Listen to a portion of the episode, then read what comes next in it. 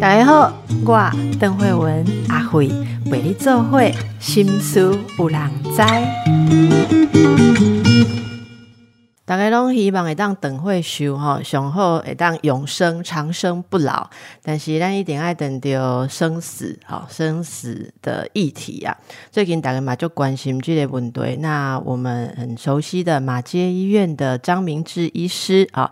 他有一个名著是许自己一个尊严的安宁，那这本书很多人都会看，好，那最近也又再版了，所以我们今天就请到张明志医师，张医师是马街医院血液肿瘤科的资深主治医师，来跟我们谈谈有关于生死的议题。欢迎张医师。嗯，谢谢邓医师，大家好。是张医师，最近其实因为新闻的话题，哈。在艺人啊，什么大家又很关心这些啊，例如说人到最后啦，生病啦，癌症的时候应该有什么心态啊？那您的著作里面，从呃这个病人发现自己离病啊，到治疗、安宁、临终啊，哈，还有一些民俗文化、人生哲学各个部分，都跟大家探讨的很多。我想首先先请您跟听众朋友讲一下，呃，您看了这么多的人哈，你觉得我们呃。台湾人的文化当中，面对疾病跟生死，哈，有有哪些最你最有感的，哈，或觉得大家最需要再突破的？哦，这这方面是大灾问啊！每个人碰到生死，就像我前一本书写的，会瘫痪一切的德性跟知识，就是生死来了，你就惊恐啊！没有人愿意这么做，都觉得死亡是一个不好的事情。但是在台湾渐渐，我发现有一些人早就有在提早准备，有些助念团了。所以你参加某一些宗教团体的助念团呢，平常都帮一些朋友、去亲友，或是甚至是他们安排的这些，要人往生的时候呢，去助念的话呢，他就比较进切入生死学的领域，所以他就会比较觉得说，年老了就要走这条路，就接受度就是好。啊，接受度不好的呢，通常就是平常没有准备，突来的太突然了，嗯，可能是家大业大，有点不甘心这么走的了啊，所以就没有事前准备好的人，啊，他的问题就大。但是最近我们学会统计呢，大部分的死亡人数还是在九成都在六十五岁以上啊。那六十五岁以上的人，他因为我们平均寿命男生七十七、七十八，女生到八十四嘛，所以六十五岁以上是。大众的死亡的人人年龄啊是合理的，但是但是呢，大家都在打拼生活，没有把生死这件事情当做他该去修行的部分，所以这一点的话，突然间发生的时候就不太能接受。这最大的，我想邓医师也很了解，这生理的调试就做不来。其实说到这个接受度好或不好哈，我我觉得一般人很难去想说。好像要要空出一块心力来，对于自己可能怎么死去做修行哦。我很喜欢张医师用“修行”这两个字。那这个修行应该从什么时候开始？应该要做些什么，算是有在对这个事情做准备呢？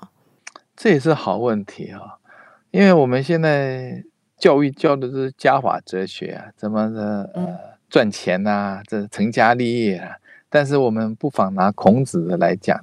孔子是五十知天命，有点在位戏啊，就是年纪到了嘛，就会碰出这些事情了。六十而耳顺，所以到了五十岁了，通常大部分的长辈也都是七八十了，就开始有亲人会死亡的时候。那你三十几岁的人跟他谈这个议题是蛮困难的。所以在我在学校教生死学，以前在护专嘛，接着护专教过生死学，没有几个人愿意听，他觉得离他很远啊。那但是呢，COVID-19 来的时候呢，你就会发现这个很近啊，突然间就来了，无常来了很快。所以我们的教育系统里面，从这个孔子教我们就是不争死，不知生焉知死呢？所以学教育部的课纲里面也没有灌输这些观念的生死学的观念。但是有一些西方的哲学课里面就会讲，因为哲学要探讨的是人为什么是生，那宗教要探讨的是就是说人为什么会死。啊，你会孤独，有神来保佑你。这些呢，我想四十几岁开始就应该有接触社会层面同事、亲人有死亡的事情的时候呢，就是要提醒我们该学习的时候。是老师，那你在这个帮学生、帮医学系的医生、护士上生死学的时候，第一堂会跟他们讲什么？哲学，哲学哪哪一方面思考？就是逻辑啊，你要怎么去思考？那就是说，因为这种东东西方人整理的比较好，所以你会从西方的这些哲学开始，就是从希腊的哲学开始。这什么叫是幸福啊？啊，什么叫尊严呢？这一类的，就像你你提的问题，这是你会发有个逻辑，在苏格拉底开始就会去谈这些事情所以我去演讲的时候会放一个苏格拉底的照片，就是就是人人呢不是为了为了要生存的，死亡并不是那么那么难受的。你本身的不要跟死亡跟生存的划划清界限，这些就是一个逻辑。你要问自己，你活了要干嘛？这是人生哲学的逻辑。从这些逻辑来，你才知道说你有没有中心思想啊？譬如说你是唯物论的，你唯唯唯心论的啊，你你是自然神论的，你是一神论的。这些逻辑思想先启开他们有兴趣，因为一般来讲这是生硬的东西，不能活轮吞的。先让他有兴趣啊，有兴趣进去之后再问他。所以你去脑筋里去动这个逻辑，我们做的不太好，所以都会价值观都会被扭曲，被人家主要的风潮带着走。我我讲我我最重要的问题是思考。嗯嗯，我觉得这真的非常的重要。不过在现在哦，很多人大概我们在医院让像医生您临床看到哦，呃呃，书中有一个例子哦，例如说她是一个女老师，然后她发现自己罹患了血癌，好就俗称血癌。那像这样子的例子的过程，一般人如果突然间发现啊自己罹患绝症啊，其实我觉得用绝症这个词不是很适合哦。现在你很难定义什么病是绝症，因为什么病现在都要治嘛，哈。那那那有的要治，治疗时间长达几十年，那算不算绝症啊？那你说说，有人说只要最后会死的都是绝症，问题是你什么病都没有，最后也是会死嘛？那这样人生本身就是绝症，好，所以我觉得现在其实。医生们很少会用这个字了哈，但是嗯，民众还是会容易这样去想哦。也就是说，如果去得到像癌症这种感觉很严重，然后他呃几乎是没有什么好转，只能延缓他的呃身体的损坏的这种病哈，那你觉得一般人是都会出现什么样的状态哈？例如说，大部分的人就是像您刚刚讲的，就瘫痪掉他的意志。如果平常没有这些。对自己的生活哲学或中心思想没有一个一个坚强稳定的信靠的人，是不是很容易就慌了，然后整个出现所谓意志瓦解的状态呢？这个当然是了，因为人有各种的心理强度不同。那有的来的时候呢是转介再转介了哈，所以这个时候呢，有的是在别的医院就已经告知他了。但是呢，也有人你告知之后呢，他否认。譬如说，他就是感冒，啊，容易流鼻血，没有想到是血癌，他就一在为什么会到你这边第三家呢？因为前面两家他都否认，这种的情形之下呢，你反而要去主动问他说，那不然你认为你怎么了啊？那我们做些数字来看看，有时候我以前的想法也不见得对，就是说我把数字摆给你看，它就是这个病。啊，有些人甚至把以前的 X 光都放到看看片箱，就告诉你看肿瘤长在这儿。而觉得说，哎，这是很典型，这招其实是不是很好的啦？你要让他去同理，他说，哎，那的模糊文哈，阿拉加五级大啊，你就是也说，我不一定认定是这个癌症，我们需要经过一些检查，这时候就是缓和了，缓和一下他心里的情绪。他一来就被你说，哦，破西炎了，得了这个病，他没有想说第几期哦，他能想到第几期，他理性就出来了。他一一没有想第几集的时候，就觉得说这是我不要的，你不要跟我讲了。那这种呢就很容易跑掉了。那您讲的这个老师呢，其实他在外面就已经做检查了，检查来的时候，他他心里就有数。所以你有时候问他说你为什么来找我？那有的人会要考医生，他其实知道一些的不讲，你讲完了之后，他再把他的数据拿给你看。但是这个就是说他找谁看第二意见的时候呢，他心里已经有数。那你跟他讲的时候呢，他。听到说啊，你已经肯定了啊，肯定的时候，他为什么离开？很简单，他一定是不是去台大就是去北荣，不然就是核心。他想说癌症呢，就找这些大家的，不不，我们马街变成是二线的了。在这种情况下面，他他已经自己有想法了，他不会觉得说他是因为啊，你张医师很会治血，还过来找你，他自己有这个想法，就是有时候呢，你这种治了一半的时候，他。跟医生的这个信赖感就不是那么好啊，常常会有这些事情发生。其实张医师刚刚讲的这个过程哦，嗯，我们我们常常遇到这些病人的时候，他也会需要一些精神上面的治疗，或者说精神科。您刚刚提到的，像精神科就常常看到，其实他们会把自己不愿意承受的痛苦做一种切割，所以切割。医生是最容易做的一个防卫，就是说，嗯，一定是医生帮我检查的不对，好，或者说，一定这个这个医生讲说不容易治疗，一定是他技术不够好，好，他没有深造，哦，或种种。其实这些否认的过程有时候要走得很长。可是像我常常会，呃，就是跟病人讲说，其实他的否认也需要得到像张医师这样子的同理啊，因为有的医生，呃。也就是比较实事求是的哦，没有给病人这种否认跟情绪安顿的时间呐，哈，有时候这真的是一件很困难的事情，对一个人来讲，那是他的全部哦，所以我觉得这个大家如果听众朋友呃遇到自己或自己的亲人有这样的问题的时候，哈，第一就是去想讲。无人被抵这种情形，你一定是唔甘愿，好那种不甘愿，对不对？可是不甘愿的事情，马上要觉知到说，那个理性有没有跟你的感受一起运作，不然可能会做出更多，嗯，应该说以后你会更遗憾的事情啦。好，那所以我觉得这个当然是非常的不容易。张医师每天看到很多的病人，对不对？好，那你觉得有比较好的？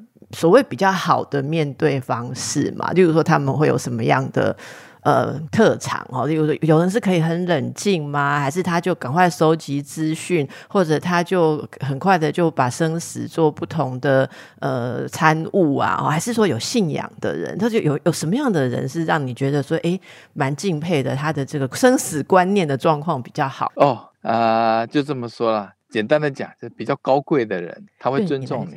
哦，那是怎么说？哎，三教九流都有高贵，他心里面就是比较呃，会去尊重专业的人士。他觉得我有生病来求你，但是有有高贵，不是说他得得了博士才高贵。呃，乡野的人有很多心情很高贵，他就是呃放出去尊重尊尊重你。那那他，比如说你刚刚讲的那些呢，否认的其实是一个保护作用，心理的保护机制，让我们不要精神崩溃。但是保护过度了，你要怎么把它慢慢的揭开来啊？有时候有信仰也不一定。我有一个病人，他是呃喇喇嘛教的，他要带团去蒙古朝圣，他得了血癌了，我就告诉他说：“哎呀，啊啊，你现在不能去朝圣了，这到底是要喇嘛来救你，还是我来救你？”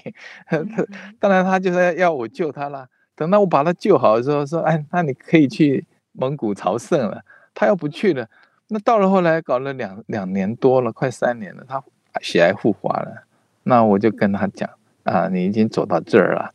他说不行啊，你必须要救我啊。那他就是我说为为什么两年前你也没有去朝圣？我把你医好了两年三年，你都没去朝圣，那就是说他有一个想法，他的想法就是时间还没到，这个会赖皮的，不管是赖给喇嘛也好，赖给我们也好，他就是不遵照他自己的理性去做。那有的病人呢是比较理性的啦，就是说他知道说啊，大概都会丢啊，今晚我轮丢哇，啊的医生诶带量哇，安怎改一条路，雄护最好的时候就给他希望。你给他希望的时候，很多病人会来讲说，哎，医生啊，我归降诶诶哇，那我就问他说，归降你卡不医？通常的答案都要背降啊，但是呢，你给他用新药的时候很好玩，一层几降五毫啊，他就要买了，花个一百万买他都愿意。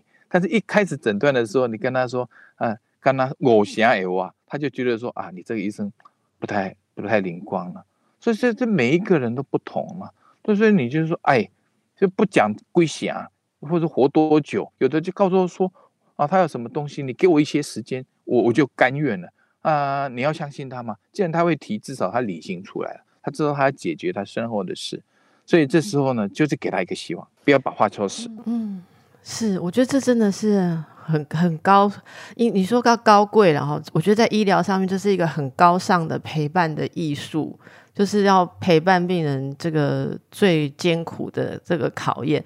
每个人遇到这种事情哦，有的人是想放下一切，好，然后就觉得要沉浸在他的治疗里面，可是有的人却想说身体。开始出状况了啊，那更要把握时间做他本来的事情。那这每个人就是牵涉到为什么生活哲学很重要。我也记得我不听一个病人哦，伊讲伊诶，就是有关毛病啊，都在检查，在检查的过程当中，那医生甲讲这毛可能是败的。好，所以伊就做反斗，比如讲等后个月吼，要个照什么 MRI，要照啥时阵啊？要看报告，要可能会失败吼。啊，伊在等的时阵，就紧张啊，逐工拢魂不守舍。结果这个病人甲我讲讲，他就跟他的父母诉苦了吼。那他的母亲听到，就跟他讲说：，诶，我无了解呢，你若感觉你有可能会死，你即码毋是每一工拢爱把握吗？你不是应该每一天都要把握时间，很快乐吗？啊，如果说。你现在有时间在这边浪费，那你是觉得你还没有要死嘛？那还没有要死就没有什么要担心的。这个病人听到之后气得要命哦，然后来就是在在在询问这个心理的时候，就是说他觉得他的母亲都没有同理他的压力。那你乍听之下觉得对，可是后来一想说，这母亲也是一种哲学。你你今天如果想说这母亲是不关心他，就会觉得说啊说风凉话。可是这母亲其实自己是经历过很多。人生大起大落，所以他讲出这样的话。你回头用哲学的角度去看的话，那都不赶快哦。所以，嗯，大家人呐都有破病的时阵，压力就多哎，就惊吓哎，感觉就够多哎哈。边海人讲的话，有当时啊，安多天安多北顺呐，你就觉得说他是什么什么说风凉话，但是讲起来，不要轻易的评断别人说的是风凉话，有的真的是你没有转过去的一个点啊。好，今天我们访问的是张明志医师哦，刚才讨论。一些人面对生死跟疾病啊的一些观念，一些文化上面大家常见的观念，我们接着来请教一下张医师。现在啊，很多人是如果病人呃临终或者说身体的病况啊呃比较严重的，都会送往医院，就待在医院了哈。那很多呃家属觉得说，传统的会觉得自己在家里不会照顾啊什么。越情况越困难，越要医护人员。可是现在慢慢好像观念也有一些改变，大家会讲到说善终，或有些选择，有些人并不想就把最后这呃很珍贵的时间耗费在医院里面嘛。好，那在这方面，你想带给大家一些什么不一样的观念？哦，那这么说，现在入学是多元入学啦。那现在临终也是多元临终哈，多元毕业吗？多元毕业，看你要怎么毕业都可以啦。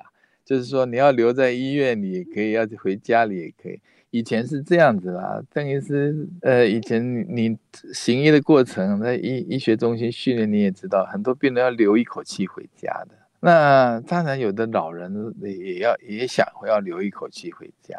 那有有没有不想留一口气回家的？现在呢是比较少谈了，因为家里也没有办法去容纳他了哈。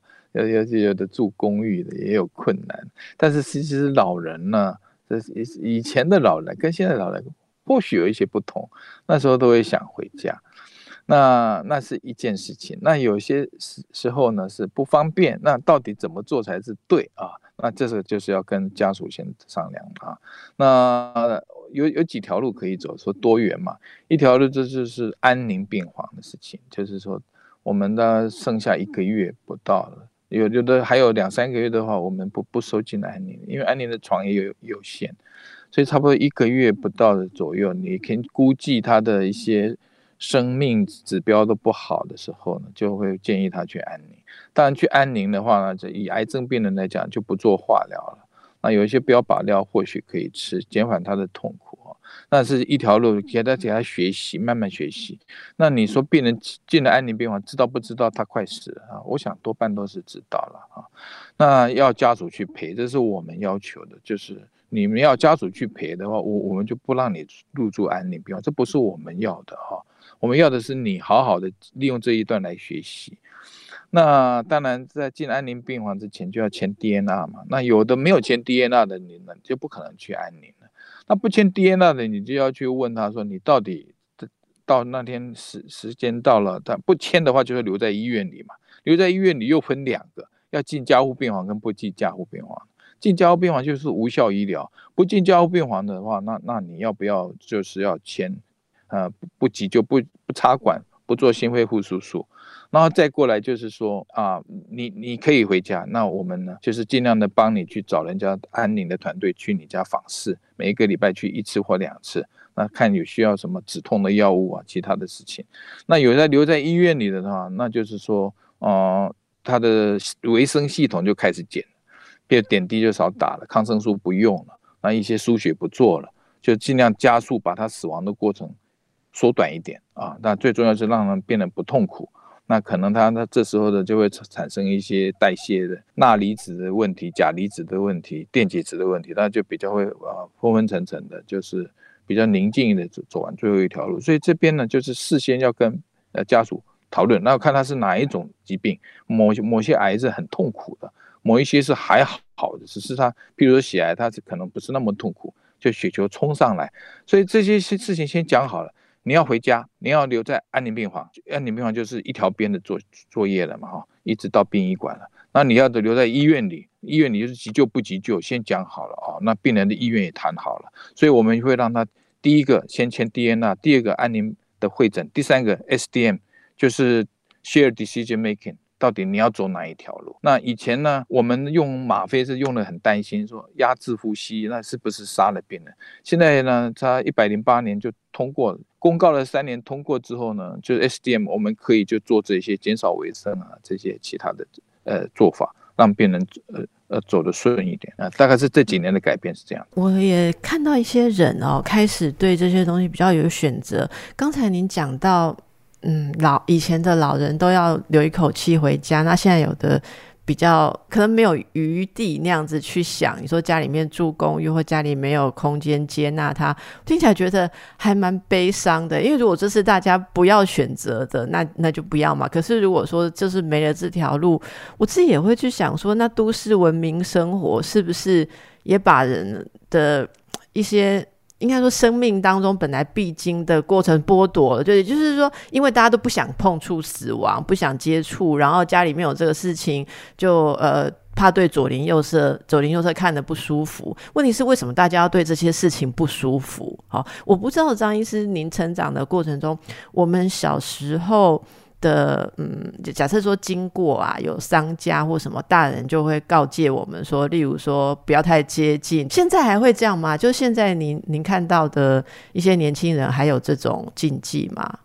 呃，年轻人我不知道了啦。但这禁忌你说对还错，我们也不敢评评判。甚至有一些是年轻的女生的这个告别式，在外面搭个棚子，经过的路人看到了就哎呀，这个啊。长得那么美，这这好可惜哦！我当我太太多好，有起这个念头啊。听说那个女鬼就会跟着他走了。啊你邓医师没听过？然后乡下还是有这种传闻。是啊是啊，然后他就开始会发烧。我我们有时候看病会这种不明的的神志怪怪的，然后进了感染科，进了精神科，看不懂就会诊我们血液科看有没有什么事。他一看就是冲到煞了。所以这这些事情我也不置可否，因为我没有办法证实啊。那至于说你说剥夺了这些事情，的确是啦，因为哈，比较好的是他自己去选择，比如说大西方的人都会回到他他自己的房间去，比较比较熟悉嘛，因为他要走的最大的是恐惧，那恐惧呢，就是医院里冰冰冷冷都没有他熟悉的，那你到了家呢，你亲朋好友要来跟他 say goodbye 也比较方便。所以回家是最传统的一条路，但是我们做不到，那也没有办法的。嗯嗯嗯。所以现在很多呃安宁病房，或者说跟社区里面有安宁团队可以协助大家的哦，其实大家可以对这些做一些思考啦。那。是不是如果人在还健康的时候，应该要先规划一下自己万一怎么样的时候想要如何，然后家人之间也可以有这个沟通了解。我先讲一下我外婆的事情好了。我外婆她活到八十八岁，啊，那我外公七十九岁过世，所以他在七十九的时候就开始买了寿衣寿鞋，就放在他房间里。我们每次去他看外婆，哎，你怎么有这种东西又不穿的？他在准备啦。他所以时间买哦，他自己他自己去买啊。七十九岁就买了，到八十八才用到啊。寿衣寿鞋就这都鞋子是不太有的会坏掉，不过那布鞋不会坏，他就准备了啦，心里有准备。我我讲个激烈回啊。莫莫拉固的也来，所以他就准备好了。那有那种心态的话，他就很容易接纳死亡嘛。那有些人就说：“哦，我阿不会的，哪里还没去玩过，哪里不行。”最大的问题是我们常常有哈六十几岁的人，七十岁啊，这个病不能治，他家家属或者他自己说不行，我我还有很不甘愿，哪边没去玩过，我我就要走了。那那那种的人，你你跟他说时间到的话，他他是没准备的了。那那有一些是准备好的，所以老一辈的人去看了邻居亲友，他就会有准备了。差别在这儿，那没有学习。您现在的人没有学习死亡。您外婆是一直都比较诶，身体比较弱哦，她是身体比较弱，身体比较弱，身体比较弱，细水长流型的，身体弱反而活得久。所以他对他的身体，或者说他总有一天病会没办法医，他其实是很长期在准备，可不可以这样说？没错，没错，他有他他不觉得他可以活这么老，所以这个人生很难讲。所以总而言之，他就是说，你你是不是有把这个放进你思考的一部分，还是我们整个文化、整个文明，还有整个生活的方式，都把这些死亡放到？不用看的地方，好，之前就是把它推到医院的角落，或者是推到其他地方，因为有一些是你要去接受，例如说。病人如果在家里面的话，好，那他你看着他一点一点的呃变不好，哦，是身体的状况变不好，你会有无力感。可是并不是以前的无力感，就是说送到医院去，然后呃一直扣医生，好，然后医生来的时候就是希望用很强烈的方式，希望医生一定要让他指数啊什么看到一些好转。然后其实大家也知道整个趋势是在往死亡的方面去走。可是我觉得这就是一个接纳以及大家。恐惧的事情有没有一个承载？其实您书中也有提到，像招魂啊，哈，或者这些呃东西方的基督教、佛教各种哲学哦，这些。可以说是民众在死亡学的一种指导手册啦，或全书啦，哈。那那哪一些？如果我们来说的话，这个呃，这这一些一方面民俗，一方面宗教，哈，哪些是可以去帮助我们承载死死亡之不可面对？例如，我在想，很多人会相信，嗯，有来生这种事情，其实这就是一个。一个寄托嘛，好一一个超越。那还有哪些是您觉得在文化里面很有意思的，可以帮助人类去面对或超脱死亡的概念呢？有就好了。这么说了哈，你要讲的基督教了，它脱胎于犹太教，经过耶稣之后呢，就变了这个样子哈。那你说犹太教西方人为什么不接受，而接受基督教？因为耶稣很聪明，他就弄个复活，复活就来生了嘛。他被钉十字架之后呢，就有几个女女女生看到他复活，从坟墓里走出来了。那他那还在跟彼得，彼得三次不认他，就让他看到这样子。所以每个人就一就会传话，你看耶稣复活了，那是代表什么？有 afterlife，就是来生。这时候人家都不会死亡，觉得那么污秽不好的事，我还可以再回来。那我们东方的宗教呢，就是轮回啊。那有个共同点是轮回到你可以到西方极乐净土去，基督教的来生就可以到天堂啊。两两个都是异曲同工之妙。也就是说，其实他要讲的东西呢，不外乎是一件事情，就是灵魂不灭，只是你在阳间或阴间，这是来来去去的。所以这里面做的最好的是，其实是我们老庄的哲学了。老庄不是宗教，但是道教是脱胎于老庄的思想，逍遥的。那所以呢，你有这种想法的时候，这是最高段的心性。就这我我我这边后面书上有讲嘛哈，嗯，那招魂那那还是另外的了啊，就是有有上策，你了解的人生这么一回事。那第二个是婆阿华，就是去修行一些密宗的或者是佛教的了，然后。就有宗教的信念的时候，他最第三个下策就是上师相应法，上师相应法就像助念团那一类的，然后和尚来你家念，你就跟着心经啊、金刚经这样子，你就一心去帮你洗脑，就是一同样的医院宗教医院一直放一直放，你的脑筋里就阿弥陀佛、阿弥陀佛、阿弥陀佛，就这样进去，这样也是一个方法，这上上师相应法，在这里面呢，这最重要的就是要把他的灵魂呢位置定好。告诉他你走这条路，而不是他彷徨了不晓得往哪边去去走啊。呃，所以这个呢，就是我们缺乏这种训练，这种思考就缺乏，没有人去推，那就变成说你老了，这很多人没地方去啊，就开始吃吃素了。他知道说哦，这这辈子作业多端了，要吃素来消业，就是消业往生嘛。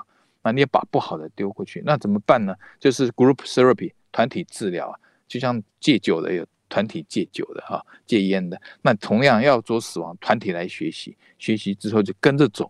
呃，一群人，比如人要死的话，一群人去陪你死，你就会觉得说，哎，呃，没有那么大的压力。所以这里面呢，啊，招魂的事情，同样的就是要把你的这个呃。灵性打开来了，所以这里面有一个灵，灵性什么？就是我们的呃理理理智，我们的 super ego。每每个人都是未来活，其实每一个人心里面就就有佛法了，每个人就有佛法。你不要去看清每一个呃不不识字的人啊。我们这问题是我们欲望太大，把这些盖住了。所以在这个过程里面，把你的欲望清除掉，你的你的本本来的理性出来，这就引导成功了。嗯，很谢谢张医师跟我们做这些。解释哦，开示啊，哈，那有一个名词说叫做现在有叫做灵性治疗，哈，灵性治疗是指在治疗的关系当中，可以协助病人去接触这些灵性的思维跟态度嘛？这是可以帮忙，就是在一个一般的医生上可以怎么做，可以帮助病人去开启这个路线呢？我老实跟你说了，我做的是有限的，我做的是最困难的，没人做的了。剩下的就是会诊精神科就好了。我做的就是 delirium 的，就是谵妄很厉害的。谵妄很厉害的话，我们会精神科得到的帮助有限的。大概就是 hard 给一给，那就是 adjustment disorder，或是一些 hallucination，或是所谓的 limbic encephalitis。但是 say something 不是 know something 哦，do nothing。所以这时候呢，常常都是病人被绑绑在床上，他就大叫啊，乱喊啊，病床一乱摇啊，hard 打一打，安眠药弄一弄。事实上，这里面呢，我我所做的是我自己想办法去做，也没人教我，我总是要解决啊。所以你说的灵性，就是把它 spirit 弄出来嘛，引引导出来啊。好，我们赶快再来听张医师说哦，如果病人进入这个已经是谵妄哈，就是他意识已经不太清楚，那代表身体的状况已经呃出现很混乱哈的这个情况，那怎么样把他的理性好把它开启？好，嗯，谢谢邓医师，这是很重要的一个议题了哈。那我们知道灵性是什么？你要去定义灵性，spiritual 是什么？就是说我们有眼耳鼻舌身，那是感官器官之外，我们有大脑，有意识，在这之外有我们的潜意识。潜意识之外就是佛家讲的法身，法身就是我们的灵性属灵的部分。譬如说我们人死了，人死了呢，那有人去把活着的跟死的时候称个重量，说差差四公克，四个 gram。那等于说那灵魂的重量就是四公克，那肉体没有了，那灵去哪里就变能量。所以有一有些能灵灵魂不灭，所以这个灵都是在这一直有。所以什么灵性治疗呢？就回归它本来的它的样爱，它的磁场了，这这个磁场。那磁场呢，它为什么会沾乱呢？沾妄就是它为什么会乱呢？其实它就是没有方向，它在求救，在救我，救我。或者他的他可以累世的灵，他的灵经过累世之后有不同的修修正，不同的问题，不同的业就是业障。那个业出来之后呢，就是会告诉这一世的灵说：你你已经进入这个死亡关卡的话，你怎么还没有把旧的东西处理好？所以就会自己打自己了。这瞻望就是求救。这时候呢，你要怎么去做？其实我是自己摸索的哈。当然从大学的时候就看了一些大法师嘛。那我们知道梵蒂冈有一些呃神父是个被授权可以驱魔的哦，最近也训练了一些。那我们也知道德瑞莎修女，修女嗯，在要要死亡之前也也瞻望了啊好几个月啊，也是请呃天主教梵蒂冈的去帮他做做这些事情。那这个事情呢，你要要怎么样子，就是要把它打开它的灵灵性出来呢？这这里面呢，当然是借我们人一生呢，就像一个灵媒一样，我们其实是一个 messenger，像灵媒一样在 k k，。那所以我们懂这个东西，就就我我像我本人就是用大悲咒，我会念在病床上就念咒念，那当然念咒语还要请请有有很多的这个进口义真言一些。但最大的咒语是楞严咒，这些咒语我们不了解它是干嘛。其实这个咒语是在我们跟上一层的灵互通的时候的的 user name 跟 password password 就通关密语。通关密语的时候，让灵上面的灵更高的灵能了解你的需求来帮你。这个时候呢，当然呢，我们对病人可以催眠嘛，哈，像催眠师才也催的，我们催不动啊，催眠师可以催得动。同样灵进来的时候，病人有意愿的啦。有意愿，他心打开了，就就可以启动这个电磁波了。那我曾经有一个病人是五十几岁的，嗯，膀胱癌转移到肚子里，痛的要死。他说后来就发生灵性困扰，很严重的哦，就是邓医师问我最最奇怪的一个病，很严重的哦，到病房里面送到治疗室，因为病房不能容纳他，那我就用大悲咒啊，用这些这这些咒语，然后呢，当然呃，其他往生咒啊，好好多都。融合起来，就帮他很虔诚的帮他祈求。做完的时候呢，病人在中间还一直骂，说：“你这医生啊，你以为你是谁啊？你以为可以救我，我就要死，你在这边干什么？”他就一直一直干扰我，让我大悲咒都念念的会被打断。后来弄好了之后，我不管他了。我想说，就我能做只能这么样子，就叫护理师说葡萄糖水多打一点吧。反正你们打打的睡眠的药，他都打很多了。我就离开了，我也没有管后面的事。那听听后来护理站的就说他就睡着了，睡睡了半天多，醒过来之后就就好了，就坐在床上，我还帮他拍了一个照，就直接是这个这样这样子盘腿而坐，双手合十跟我说谢谢。啊，那个时候呢，他就跟我说他去安宁病房了，我们就那时候还可以走路哦，他还好，去安宁病房不到两个礼拜就往生了。往生之后，她老公就提了呃水果礼盒过来给我。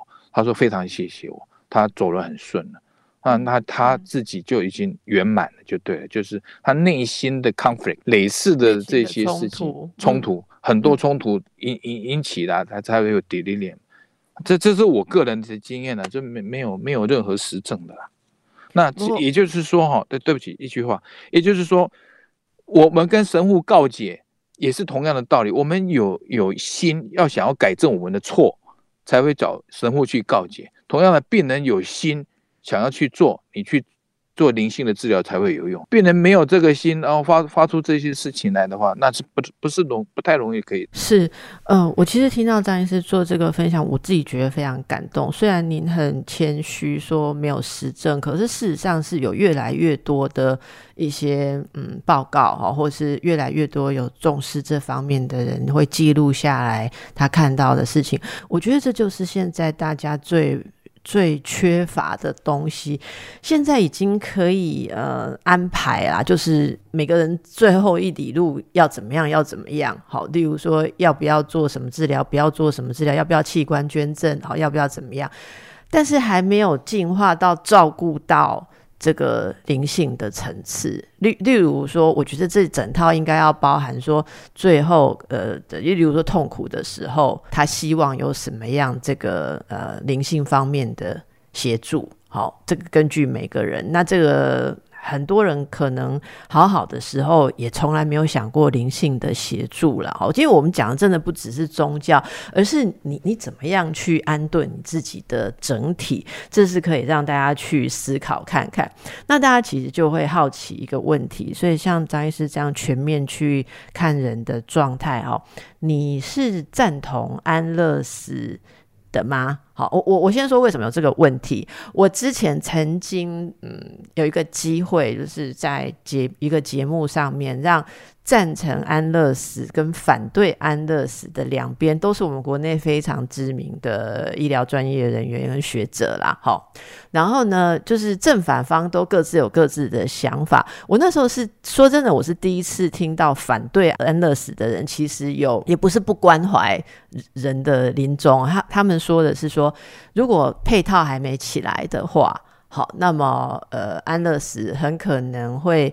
变成是让很多人他的这个安宁照护，好反而被牺牲。就是说反反对方的意见是说安宁照护还未臻完美，未臻周全，所以现在我们还没有还不配到谈安乐死的阶段啦。好，就这是他一种讲法。然后我也听到了一个说法是说，呃，人应该要用谦卑的态度来面对自然加诸于我们生命的种种考验。好，所以我们如果还想要去控制自己怎么死，哪一刻死，舒舒服服的死，你就是没有完成这个死亡的任务。当时我听到这些说法，说我很认真听，但是我蛮冲击的，因为在听到这些他他说服这些说法之前，我之前没有办法想象为什么有人要反对了。哦，那我也很好奇，张医生你怎么看安乐死这个事情啊？这是大灾问，我我是折中的方法了。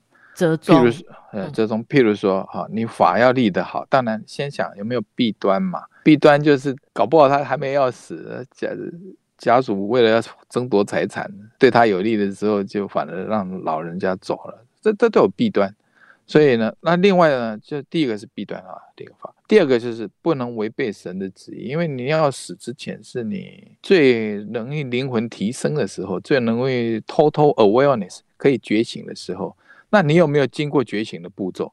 假设你有觉醒的步骤，有有做了，那就是你揣摩上意、揣摩呃上帝的意思，有他有做好这些事情了。那他的肉体的痛苦，我们来帮他减少，这是第二个层面的。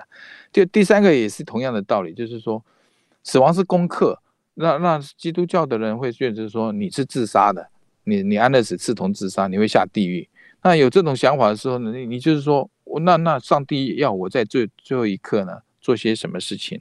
那你都要能够了完全了解，由神父能够看完，心理师看完，你身心是健康的，什么都是好的。但是你的肉体非常痛苦。假如你肉体没有非常痛苦，我们干嘛帮你安乐死？这是第一个，肉体很痛苦的哈。那肉体能痛苦能解决的时候，你还要安乐死吗？这第二个。那第三种情，第四种情况就是说，像我们一个牧师啊，他他已经是 bedridden 了哈。很多年了，那 bedridden 很多年，有的是 conscious clear，也有 conscious 不 clear dementia 之后的又 bedridden，这植物人 vegetative state。那植物人的情况是家属是很痛苦的。那对那个植物人本身的时候呢，那你要不要给他安乐死？这个都可以讨论的。那我也觉得说，我们没有任何的，这要这怎么去立法来来讲的？有，但很痛苦的是可以的。譬如说这。安呃中风的植物人的那那种的，就是有有点困难，所以呢，安乐死最最重要是要解决他很痛苦的情形。我我的。赞成是这个，那没有很痛苦的那种情形，我就不觉得我我们有足够的理由去支持他。是是，今天时间的关系哦，其实我很希望再能够跟张医师再多谈下去，就看以后有没有机会。那张医师也是服务我们的病人，非常的忙碌哈。那么今天带给大家，希望能够打开一些我们对于生死啊跟你的人生的一些看法。那么更多的，请大家自己来这个阅读张医师的各种著作啊。那么辛苦您了，张医师现在要去服务病人了哦。那也谢谢谢谢您，谢谢我们的听众朋友，谢谢听众，大家有个美好的一天，谢谢谢谢。